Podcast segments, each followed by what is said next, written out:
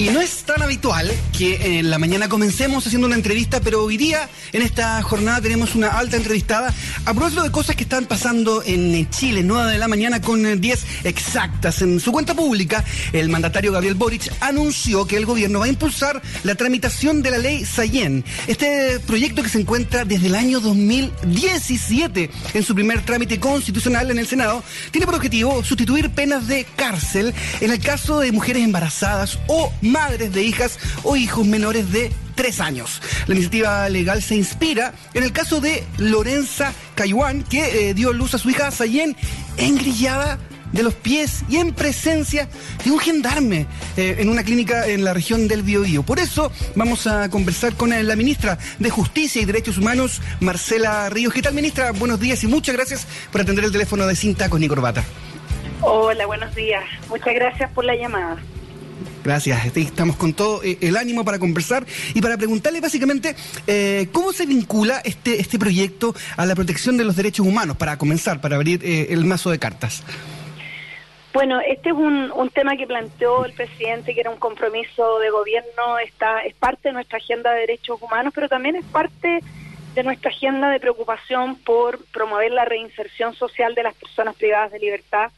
Nosotros hoy día tenemos un grupo cárceles de Chile, esto históricamente ha ocurrido, mm. que eh, están con sus niños o niñas pequeños, menores de dos años, en las cárceles, pero también tenemos una cantidad no menor de mujeres, hoy día casi 40 a, lo largo del país, embarazadas. Eh, estuve el viernes en la cárcel del Manzano en, Concepción. Eh, había ahí una interna con un con una guaguita de 23 días que mm. había recién había dado a luz en el hospital, esta vez afortunadamente no engrillada porque se ha, se ha trabajado con, con gendarmería para evitar que nunca más una mujer sufra una situación de vulneración de derechos como esa, eh, pero eh, una vez que toda la guagua vuelve a la cárcel, vuelve a la cárcel y tenemos niñitas, niñas pequeñas, niñas y niños que están eh, habitando con sus madres en una situación extremadamente difícil y también mujeres que están viviendo embarazos también en condiciones eh, muy preocupantes y por lo tanto nos queremos hacer cargo de este tema. Eh, no solo, digamos, por, por las mujeres, sino que también por la prioridad que le hemos dado a la agenda de, de defensa de los derechos de los niños y las niñas. Acá, si una, si una mujer comete un delito o se está siendo procesada y todavía no tiene una condena y está en prisión preventiva, no, nos parece que el Estado no debería castigar a los niños y mm. niñas que no tienen culpabilidad de haber cometido ningún delito y al estar encarcelando a niños y niñas y al estar también sometiendo a, a mujeres en, en, en, en, estado, digamos, de embarazo, eh, se genera también aquí una vulneración muy importante eh, de los niños y las niñas. Entonces, lo que estamos buscando es poder buscar soluciones a esta situación dramática. Ministra, ¿tenemos algunas cifras de cuántas mujeres embarazadas están en la cárcel, cuántos niños están acompañando a, sus madres? ¿Existe esa, esa situación? Sí, tenemos las cifras.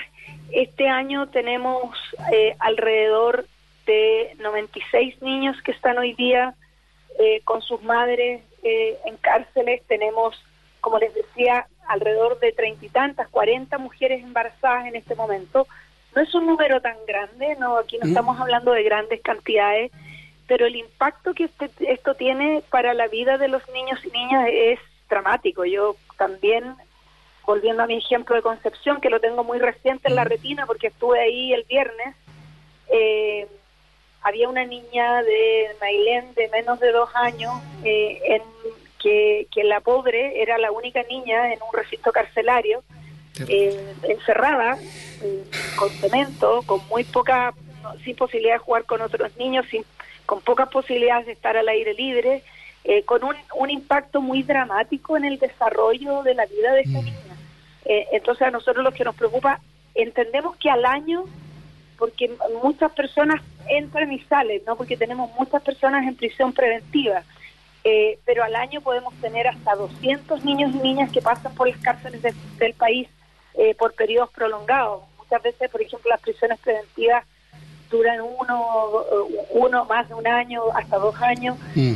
y, y también se da el caso que cuando los niños y niñas cumplen dos años, eh, ya no pueden seguir con sus madres en los recintos penitenciarios y por lo tanto se tienen que separar eh, y, tanto estar encerrados como la separación de una madre a esa edad tiene efectos muy importantes en el desarrollo eh, de los niños y las niñas.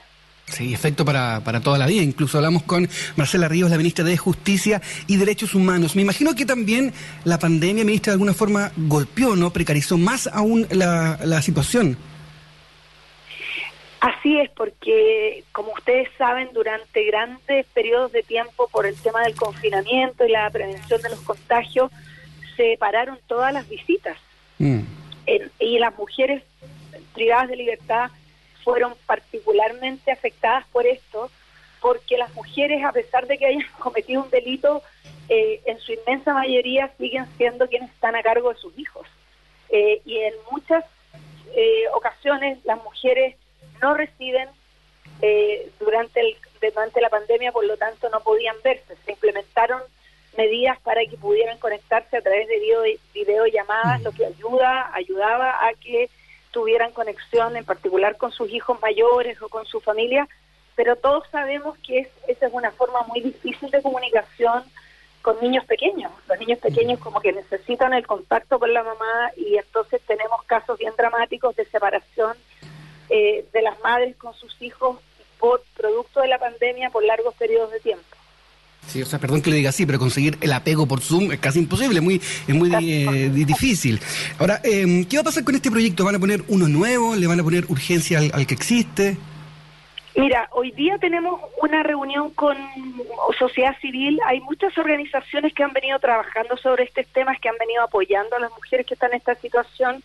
Las queremos escuchar. Vamos, tenemos una conversación para recibir comentarios. Hemos estado hablando con parlamentarios sobre esta materia este es un proyecto que está en la Comisión de Derechos Humanos del Senado y nosotros prontamente vamos a hacer vamos a introducir indicaciones eh, y esperamos ponerle urgencia para que la tramitación sea rápida. Como decía, este es un tema que afecta a un número acotado de mujeres, pero es un es mm. un es un drama social que tiene un fuerte impacto en derechos humanos, en particular de niños y niñas. Quería decir un, último tema que a veces no se considera respecto a la reinserción social. Nosotros tenemos mucha evidencia como país para saber que eh, los adolescentes o los jóvenes que delinquen, que, que se ingresan en, en bandas delictuales o que se empiezan una, una vida de, estar vinculados al, al crimen, eh, tienen en general, provienen de situaciones donde han sido ya sea separado de su madre o eh, de sus padres, donde los padres estuvieron privados de libertad, entonces lo que se lo que se produce es una reproducción intergeneracional de trayectorias delictuales. Eh, mm. entonces lo que hacemos para eh, atender la situación de estos niños y niñas de madres privadas de libertad puede tener un impacto muy fuerte si los si logramos la reinserción de estas mujeres, si logramos que mantengan una relación de apego y de protección de sus niños y niñas, eh, esto también puede tener un impacto en el mediano plazo en disminuir eh, la cantidad de jóvenes que están, que están participando en bandas, que tienen vínculos con crimen organizado, que, que, que, están involucrados en el consumo problemático de drogas. Por lo tanto, es también una inversión en reinserción y en cohesión social que nos beneficia a todos y todas. Ministra, ¿y se ha hablado, por ejemplo, de penas alternativas, eh, si se logra el proyecto o no? Las madres quizás en su domicilio, la creación de especies de, hogares. ¿Cómo va esa, esa discusión, esa conversación? Eso es justamente lo que queremos hacer. Nosotros entendemos que en algunos casos donde las mujeres hayan cometido delitos extremadamente graves, donde esté en peligro, hayan puesto en riesgo la vida de, la, de alguna persona, atentado contra la vida de una persona, eh, esto no va a poder ser posible y que se requiere prisión preventiva en casos graves, pero la inmensa mayoría de las mujeres que hoy día están presas en nuestro país están, están privadas de libertad por eh, microtráfico, es un delito muy común entre las mujeres, eh, y también robo, ¿no? Robos simples o microtráfico son los dos tipos de delitos más frecuentes entre las mujeres y tienen una baja muy baja de involucramiento en delitos de violentos las mujeres en general. Entonces lo que estamos proponiendo es que en la mayoría de los casos se puedan aplicar penas alternativas a la privación de libertad, como eh, arresto domiciliario o, arresto nocturno, firma o la, el ingreso a algún tipo de programa de reinserción con mucho monitoreo para nivelar estudios, para poder hacer un acompañamiento más de cerca. Y que sea solo en casos excepcionales donde se tenga, y acá estamos, bueno, insistir, la idea es que esto es solo para mujeres embarazadas o que tengan niños menores de tres años, eh, y también pensar que esta medida que estamos proponiendo se aplique una sola vez en la vida. O sea, si una mujer comete un delito y está embarazada una vez y, eh, recibe una pena alternativa, eso no significa que después, si está embarazada y mm. comete otro delito, va a poder seguir siempre recibiendo penas alternativas. Tenemos que buscar una, una medida que también eh, resguarde a la, a la sociedad respecto de, esto, de estos casos. Sí, tiene que ver mucho también con el programa del presidente Boric, donde la palabra dignidad estaba dentro como del título, ¿no? Eh, y me parece que el proyecto va en, ese camino. Ministra, para ir eh, cerrando, ¿están trabajando en el, eh, para presentar un nuevo proyecto de amnistía con respecto a los detenidos en el marco del estallido social? ¿En, qué está eso?